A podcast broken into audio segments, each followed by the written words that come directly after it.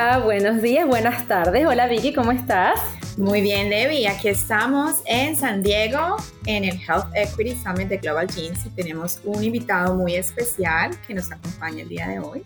Sí, estamos súper emocionadas. Primera vez que hacemos esto todo en persona, estamos todos juntos en San Diego, sí, en el Rare Week, o Week of Rare, creo que le dicen en el Global Jeans y estamos por primera vez entrevistando a alguien en persona y estamos aquí con Carlos Martínez Villela. ¿Lo dije bien? Perfecto, bien, muy bien dicho.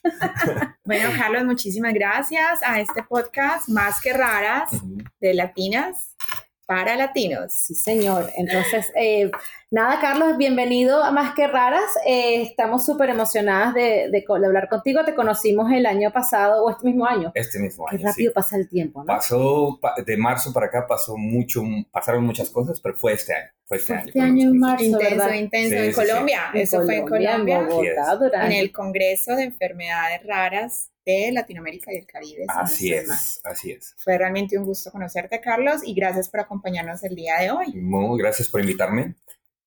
Vamos a entonces a preguntarte, bueno, lo, principal, cuéntanos un poquito de ti, de tu background, de tu historia, para ver, para aprender más sobre ti. Perfecto. Bueno, eh, mi nombre, ya, ya lo dijeron, Carlos Martínez Villela. Yo eh, estoy ahora, estamos ahora en San Diego, yo vivo aquí a la vuelta nada más, aquí en, cruzando la frontera en Tijuana. Entonces, eh, San Diego es una ciudad muy, eh, muy cercana para mí desde, desde niño, digamos. ¿no? Y con ello, pues todo lo que tiene que ver con latinos y con todo lo que tiene que ver con esta, este intercambio, esta interseccionalidad de, de los latinos en Estados Unidos. ¿no? mucha de mi familia aquí en Estados Unidos eh, ha experimentado un montón de mm, retos en lo que se refiere a, salud, que es nuestro, nuestro tema puntual, ¿no? En, cuestión de, nuestra intervención y de nuestro trabajo. Entonces, eh, no voy a decir que eso fue lo que marcó mi, mi, mi, carrera. y demás, porque la verdad es que no fue así. Yo creo que em, yo estudié eh, la carrera de administración porque Tijuana es una ciudad muy industrial. Eh, Tijuana es una ciudad que está muy apuntada a la producción, muy apuntada al intercambio comercial y demás, y por ende lo que se esperaba de mí, o al menos lo que yo había eh, diseñado para mí, era participar de ese intercambio económico dentro del área productiva. Como se conoce acá en Tijuana, son las maquilas, ¿no? Famosos. La industria maquiladora, que produce y, y exporta. Eh, no fue así. en realidad, eh, yo empecé a trabajar mucho con eh, programas de voluntariado, organizaciones sociales y demás. Y poco a poco, esto me llevó tanto a cambiarme de ciudad, me llevó a, hacer un montón de cosas. Y una de estas cosas que me llevó a hacer fue participar en un voluntariado donde conocí a una persona que fue mi mi primera jefa, digamos, en lo que es el mundo de la investigación clínica. Yo empecé trabajando, eh, mi primer eh, estudio de investigación en el que trabajé fue en 2009 y fue un estudio súper interesante sobre el impacto de eh, la venganza de Montezuma en los extranjeros acá en México y en, en, Guatemala, ¿no? Mi trabajo puntualmente era una parte no médica, sino una parte logística, es decir, darles atención a los, a, los viajeros, porque para esto se traían, a, bueno, les llamamos por supuesto en investigación sujetos de estudio, gente saludable que viene de viaje a México o a Guatemala y experimenta la venganza de Montezuma. Para quien no sepa qué es la venganza de Montezuma, es diarrea de viajero, muy puntualmente. no sabía que se le decía así tampoco. Así se le dice dentro de México. Y que sucede mucho en Y que sucede muchísimo en México, mucho más en México. Eh, para los que no para... Pero, eh, eh, bueno, el digamos que la parte, la parte cómica de eso es que solíamos decir que teníamos un trabajo de Definanlo ustedes, ¿no? Yo tenía trabajo de De porquería. de porquería. Pero, ¿qué era lo que pasaba, no? Em, este, en este estudio, eh, si bien yo estaba trabajando en una parte logística, empecé a hacer, em, empecé a recibir entrenamiento sobre muchos aspectos. Eh, seguridad, eh, mucha, mucho un aspecto ético que se ve dentro de lo que son los, eh, eh, digamos, obviamente las políticas de la construcción de los, de los estudios clínicos, ¿no? y en este entorno, poco a poco me empecé a interesar más un poco de, por, por, por la investigación. afortunadamente pude participar en otros proyectos y también poco a poco fui movido al espacio de, las enfermedades raras, ¿no? Eh, hace un momento cuando iniciamos la conversación me decías, bueno, ¿qué estamos haciendo acá ahora en, San Diego en este, en este espacio? Estamos participando eh, de un, vamos a participar en, un panel, ¿no? Eh, sobre la inclusión de hispanos y latinos a los estudios de investigación clínica en Estados Unidos. Pero bueno, como background, digamos, uniendo el background a lo que, a lo que sucede ahora, todo esto eh, me llevó, digamos, el primer, el primer estudio clínico me llevó a trabajar mucho en, poner el foco en la inclusión, a poner el foco en la parte cultural, porque quienes viajaban a México y a Guatemala eran extranjeros. Entonces la necesidad era darles un, mm, no sé, un pantallazo de lo cultural, del, aspecto cultural al cual se iban a enfrentar durante su viaje, eh, para que pudieran estar preparados, ¿no? Con estas cuestiones de, mm, no sé, de el tipo de cambio, de, cómo funcionan las tiendas de la esquina, de así, cosas así muy, muy propias de nuestra cultura latina en estos países, eh, pero para que ellos estuvieran listos, ¿no? Entonces, ¿qué es lo que sucede cuando volteamos ese, ese trabajo, te podría decir que eh, lo importante es cómo el latino o cómo los latinos nos incorporamos a un medio en el que se supone, y vamos a decir se supone, eh, que todo está hecho, ¿no? Y que todo está construido. Cómo, cómo nuestras costumbres se ven un poco desdibujadas y cómo no podemos ejercerlas libremente, ¿no? Lo dejo ahí, vamos a quizás podemos seguir. Es muy interesante que pasaste de cómo incluir a los extranjeros dentro de la comunidad latina, ahora cómo incluir a los latinos dentro de la comunidad norteamericana o del otro lado, ¿no? Que es una manera interesante de, llegarle a esto. Pero ¿cómo le llegas a la enfermedad rara? ¿Dónde estabas trabajando que, empezaste en ese mundo de la enfermedad rara? Perfecto. Eh, específicamente yo estaba trabajando para una, una prestadora de servicios que es... Eh, en inglés es una CRO, ¿no? Una CRO, eh, una prestadora de servicios que empieza a buscar pacientes eh, sobre una enfermedad rara que es distrofia muscular de Duchenne eh, en varios países, entre ellos México, Perú, Argentina y Colombia. Mm, obviamente, para yo poder buscar pacientes tenía que saber de qué se trataba la, la enfermedad, por supuesto. Pero la, conexión real se dio con eh, mi conocimiento sobre la gestión de las organizaciones, porque las organizaciones de pacientes son organizaciones sociales que deben estar establecidas como eh, organizaciones sociales legalmente, tienen un funcionamiento, tienen un trabajo eh, histórico de incidencia muy grande. Y eso es algo que yo tuve la fortuna de estudiar ¿no? Gestión de organizaciones sociales. Entonces, para mí el punto de unión era muy importante, eh, el, el, llevar, digamos, esa experiencia de las organizaciones sociales a la experiencia de las organizaciones de pacientes para que pudieran incrementar, si quieres, los resultados de su trabajo. Entonces, eh, el estudio eh, clínico en el que participamos fue muy, afortunadamente muy exitoso porque los, los intereses tanto de los pacientes como de los investigadores estaban bastante alineados. Eh, y, para mí fue un aprendizaje súper profundo de lo que son las enfermedades raras. Y fue mi primer, mi primer estudio de investigación en, en, ese, en ese espacio. Y Carlos, cuéntanos un poco cómo llegas a tu actual trabajo y también esa relación que has formado durante este tiempo y esta experiencia con las organizaciones eh, digamos, las eh, organizaciones Sombrilla en Chile, en Colombia. Eh, ¿Cómo has creado esa red de, conocimiento, de, amigos, de científicos que has ido conociendo en el proceso y, llegas a tu trabajo actual? Bueno, Eh, yo eh, me, me, gusta a mí personalmente decir que yo no sé nada. Yo, yo realmente no sé nada, Entonces, pero sé a quién preguntarle, siempre sé a quién preguntarle. Y me gusta mucho preguntar, ¿no? A final de cuentas, creo que la base de nuestro trabajo, o de mi trabajo al menos, consiste mucho en unir esos puntos.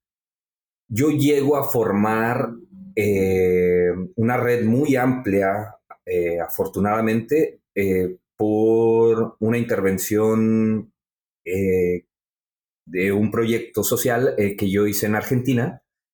ahí em, estudio esto que les contaba hace un momento, ¿no? que es la gestión de organizaciones sociales y la red generada dentro de ese posgrado que yo estudié me permitió acceder a otras redes y esas redes a otras redes, de manera que yo empecé a conocer eh, muchas personas y estar en contacto con muchas personas que ni siquiera sabía a las cuales tenía acceso, ¿no? Ahora las redes sociales nos dices, bueno, con tal persona tienes tantos amigos en común, ¿no? Y de repente te preguntas, bueno, ¿por qué tengo a este amigo en común? Si este amigo vive en otro país, pero esta persona vive en otro país completamente, ¿cómo se conocieron ellos? ¿no? Entonces, eh, volviendo a la pregunta que, que, me haces, Vicky, ¿cómo realmente llego yo a este, a este trabajo? Te diría que es por un ejercicio constante y consistente de vinculación. De vinculación eh, en favor ¿no? de, los intereses tanto de, de los otros como los míos. Actualmente estoy en una fundación que es America's Health Foundation y mi trabajo muy puntual con ellos ha sido incorporar, digamos, mi conocimiento sobre la investigación a los proyectos actuales de, la, de, la, fundación. La idea también es expandirlo también a otros, a otros proyectos, expandir estos proyectos, con toda la suerte lo haremos en, en muchos otros países, pero digamos que así, así llegamos, conectando unos con otros. Me hablabas a, esta mañana estábamos conversando y me comentabas que el proyecto que estás trabajando en este momento te lleva a ver un poco el landscape. Eh, no es realmente a nivel de comercialización, pero a nivel de aplicar las regulaciones de medicamentos en Latinoamérica. A nivel regulatorio, sí. Cuéntanos un poquito de ese proyecto. Perfecto. Bueno, el proyecto es muy eh, simple y complejo a la vez, ¿no? Es más bien, eh, yo digo, simple porque, como les decía hace un momento, yo no sé nada, entonces tengo que preguntarlo, ¿no? ¿Qué hacemos muy puntualmente dentro de, de America Cell Foundation? Nosotros reunimos expertos, reunimos expertos que nos pueden compartir los detalles de una realidad puntual, ¿no? La realidad puntual sobre la que estábamos trabajando en este proyecto era el escenario de la incorporación de medicamentos o de tratamientos de enfermedades raras, que normalmente son tratamientos de alto costo, a los sistemas de salud de cada uno de estos países. Estos países son países latinoamericanos, entre ellos Colombia, Perú, México, Argentina, Chile, Brasil, por supuesto, que tiene un esquema regulatorio muy del cual hay que aprender un montón, pero básicamente es el análisis de ese escenario y también ver desde el ángulo social en el cual estamos parados nosotros, ¿no? Como organizaciones, ¿qué aporte se le puede hacer a esos sistemas para que puedan mejorar? Y ahí es donde, donde yo creo que está la, esencia de la incidencia en política pública, ¿no? es decir, ¿qué, qué podemos las organizaciones y la comunidad médica, la comunidad científica aportar para que la ley o este, este espacio regulatorio tenga más sentido para el, en beneficio de los pacientes. Eh, entonces sí, este proyecto nada más eh, hace un, mapeo de, estos escenarios.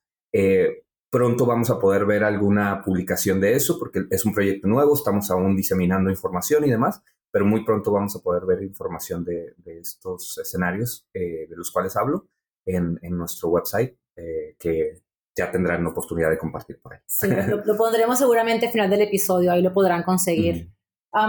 yo, sabes, mientras me hablabas de eso, yo pensaba, ¿cuál es, ¿cómo podemos aplicar esa, esa información que estás, que estás estudiando y analizando en Latinoamérica? ¿Qué, ¿Qué, podemos hacer desde este lado para mejorar o para traer lecciones desde lo, lo, que pasa en otros países a lo que estamos haciendo en este país con la, con la población latinoamericana? Mm, bueno, primero, eh, creo que si partimos de una base muy... ah, a ver, eh, perdón por esta pausa medio ideológica, pero... eh, Bueno, la pregunta no fue fácil. no, es, es, es buenísima porque creo que, creo que todos como latinos podemos recordar por qué nuestras familias están acá, ¿no? ¿Por qué nuestras familias están acá? ¿Cuál fue su búsqueda eh, de una mejor vida, ¿no? Y lamentablemente, lamentablemente, eh, el, el día a día de un país tan, tan, tan bullicioso y caótico como Estados Unidos lo es, nos tiene bajo la idea de que todo sistema es mucho mejor acá, en Estados Unidos, sin estar conscientes de qué está sucediendo en los otros países, ¿no? Sin saber cuáles son los avances, sin saber cuáles son las intervenciones que se están haciendo en los otros países. Entonces, eh, lo primero que podemos hacer como latinos, como latinos, eh, es saber qué está pasando en nuestros países, ¿no? Eh, muy puntualmente desde el área de salud, eh, por ejemplo, les puedo compartir, México está atravesando una transformación muy profunda en el sistema de salud. Han desaparecido ciertos sistemas eh, que antes eran la base del tratamiento para muchos pacientes. Lamentablemente esto no ha sido del todo Favorable. favorable para muchas familias mucho menos, digamos, eh, por ahí este, una, una advocate, una, a- a- ¿cómo se dice esto? Una mm, eh, Vocera. vocera, es una vocera muy eh, prominente, digamos, de las enfermedades raras, que es Durham Wong De Richter Canadá. de Canadá, decía que cuando, si ya hay em, políticas de disability, si ya hay políticas de, de- para la niñez, si, ah, on, em, si sobre eso tienes una enfermedad rara, estás mucho más atrás todavía, ¿no? Mucho más eh, detrás de, de- cualquier, eh, sí, de cualquier acceso, ¿no? Eh, entonces, como comunidad latina, ¿qué podemos hacer? Definitivamente podemos informarnos, saber qué es lo que está sucediendo en nuestros países y después apreciar, podría decir también, apreciar la intervención que estos países hacen al conocimiento científico de este país, de, Estados Unidos. Actualmente, digo, tuve el placer de conocer hace una semana, unas, sí, una semana más o menos, a eh, la doctora Ana Robles, que es la directora de eh, una división de investigación sobre el cáncer del National eh, Institute of Health en Maryland, creo que está ubicado. Entonces, que para mí un orgullo grandísimo que ella sea latina, que hable, que, eh, haya venido a México a dar una presentación en español hablando sobre su trabajo en Estados Unidos y el aporte que está haciendo a la comunidad. Ahora sí que no solo a la comunidad latina, sino también a la comunidad, a todas las comunidades que convergemos en Estados Unidos, ¿no? Entonces, eh, sí, yo creo que la información, el informarnos es la base de todo, del- del- del- del- de todo. Carlos, también sabemos que hablas perfectamente portugués y lo haces Oh, a súper ver. bien. Perfectamente no, perfectamente no, Eh, pero hablo esa- mucho. Esa experiencia eh, con Brasil y, y qué, qué conexión tienes con Brasil. Claro, eh, pues primero me gusta mucho, me gustan mucho las caipiriñas, A mí también. me encanta la samba. Somos tres. A mí también. Somos tres. Eh, pero sí, eh, yo parte del trabajo que hice también fue, eh, eh, digamos, en conexión con la Federación de, de Enfermedades Raras de Brasil. Y eh, hubo un proyecto muy puntual sobre una enfermedad renal que fue... uno de los sitios de investigación estaba basado en Brasil.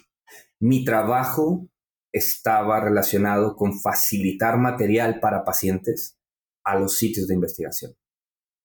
Mi frustración consistía en ese entonces, cuando yo estaba participando en este, en este estudio, mi frustración era que yo no podía realmente eh, evaluar ni administrar este material porque no hablaba el idioma. Entonces busqué obsesivamente un, un programa de, de, un taller, un, digamos, un, clases, cursos eh, de portugués y encontré un excelente profesor en línea, afortunadamente o desafortunadamente, digamos, dentro de la pandemia, ¿no? Pero eh, afortunadamente teníamos acceso muchos a, esta herramienta digital y aprendí, eh, quiero decir que muy rápido por mi interés, también por supuesto por, por las herramientas que el maestro facilitó, pero todo se potenció mucho más porque la gente que yo ya conocía facilitó también mucho mi aprendizaje, ¿no? Entonces me, acercó mucho a información de, de, regulatoria, información médica, información, eh, digo, ustedes conocen al doctor Roberto Giuliani, con, cual, con el cual hemos tenido el placer de trabajar, Ariadne Díaz, que también eh, es... Te, queremos mucho, Ariadne. Te queremos mucho, que, que, también ha tenido la, la, magia, ¿no? De conectarnos con muchísima información. Entonces, eh, para mí, yo creo que, lo más importante para mí, Carlos, era tener la habilidad de realmente conectar a la comunidad latina en donde quiera que yo estuviera. Y si nos ponemos a pensar muy objetivamente, los brasileños son latinos, pero no son españoles, perdón, hispanos, porque no hablan español. Eh, y eh, en una ocasión en, Brasil alguien me corrigió muy, muy maravillosamente. Yo hablaba de cómo Brasil es el único país que no habla el idioma de Latinoamérica y la, la mujer que me corrigió me dijo, no, no, no, no, no. En Latinoamérica se hablan dos idiomas y uno de ellos es portugués. Y dije yo, wow, o sea, corrección muy, muy al lugar, muy bien hecha. Y bueno, yo no me quería quedar fuera del juego. Quería hablar todos los idiomas de Latinoamérica y, afortunadamente hablo portugués, hablo inglés y un poco español. Y, no, y vamos a, cambiar un poquito también esta conversación porque tenemos mucho que aprender de Brasil.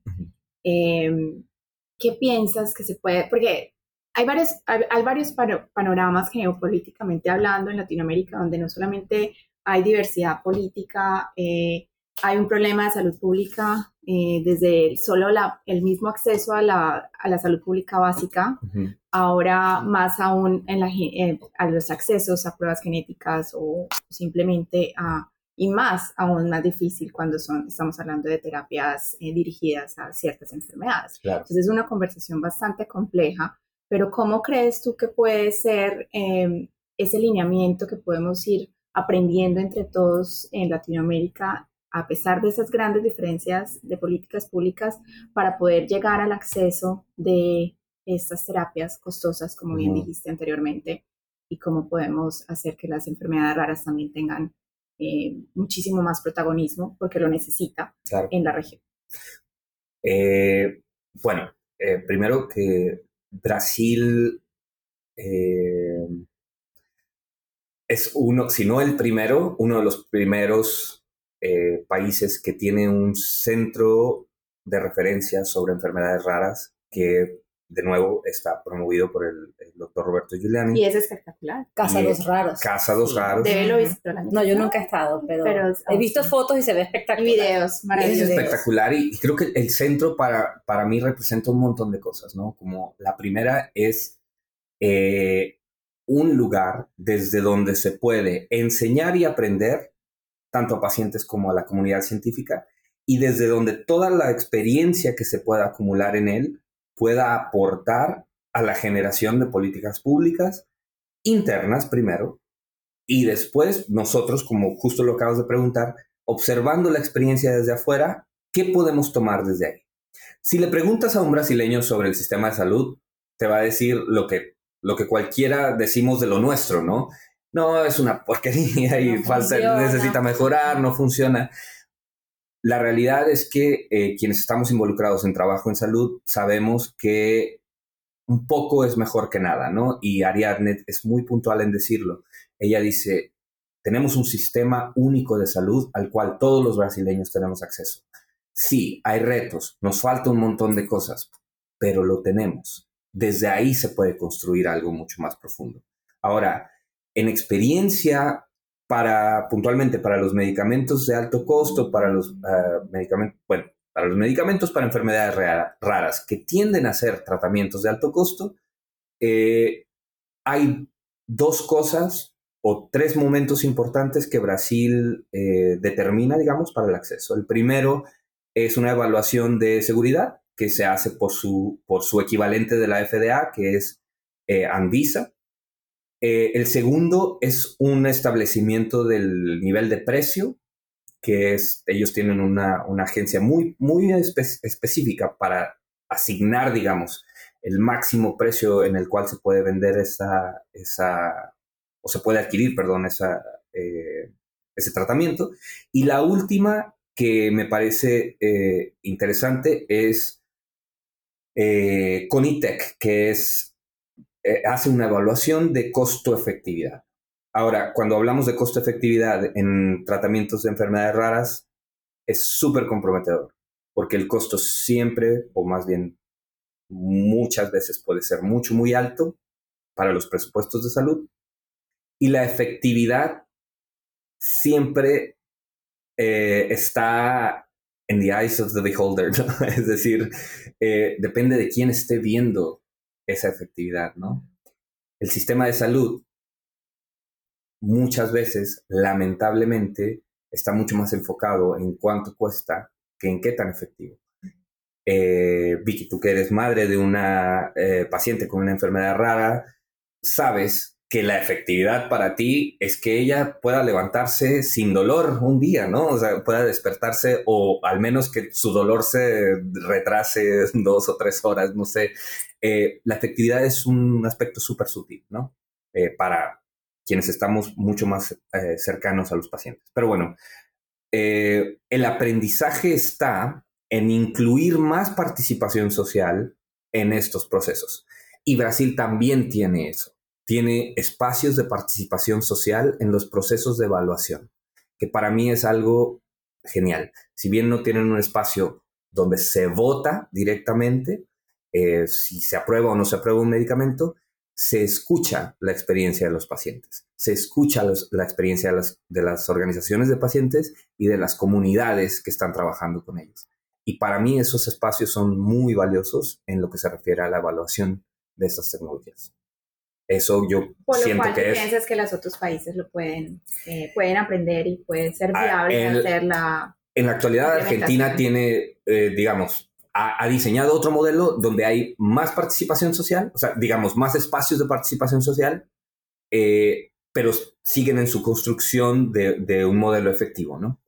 Eh, sí siento que a todos los demás países nos falta mucho más, eh, a todos los demás países en Latinoamérica nos falta mucho más esto. Ciertamente en Estados Unidos nos falta muchísimo esos espacios de participación y de quiénes participan, porque actualmente digo, nosotros estamos llevando a cabo esta conversación en español.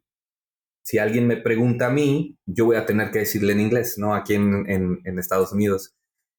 Y está bien, vamos a, vamos a, a, pegarnos ¿no? a esa regla inicialmente, pero la experiencia de nuestros, eh, de nuestros hermanos hispanos y latinos en- en Estados Unidos a veces es mucho más retadora y mucho más, 100% de acuerdo. sí, Y por, tenemos que incluirla. por no poder, por no poder simplemente comunicarse de la mejor manera, ¿no? Entonces, eh, eso, es, eso es un reto bastante grande. Así es. Pues un objetivo que me encanta y creo que es un momento perfecto para dejarte ir y seguir con la conferencia. Es que definitivamente tenemos que hacer un capítulo 2. Es que Un, todavía nos falta un mucho. por capítulo conversar. 12, yo quisiera pasar todo, to- toda la tarde. Y, y a los oyentes, lo siento mucho, no irán la segunda, así, a lo que viene ahora, porque seguiremos hablando con Carlos, pero no, pero no en el programa. Y tendremos capítulo 2 para que nos sigas contando y nos de- hables de los resultados del pro- proyecto que estás haciendo en estos Por supuesto. momentos, porque me parece súper interesante. Gracias, Carlos, un placer verte Un- como siempre. Un placer, gracias por invitarme. A todos, muchísimas gracias por acompañarnos el día de hoy. Síganos en Más que Raras, su podcast, y por favor, Síganos, suscríbanse, Suscríbanse. denos sus opiniones, díganos recomendaciones, Sugerencias. a quién quieren ver, a quién quieren oír en la próxima entrevista, todas esas cosas y, y comenten por favor y esperamos verlos en el próximo episodio el mes que viene. Muchas gracias. Más que raras es presentado por Vicky Artiaga y David Requesens, producido por Bloodstream Media. Si estás interesado en ser parte de nuestros anuncios y publicidad, envía un correo electrónico a advertising.bloodstreammedia.com. Nos vemos el próximo mes con otro episodio.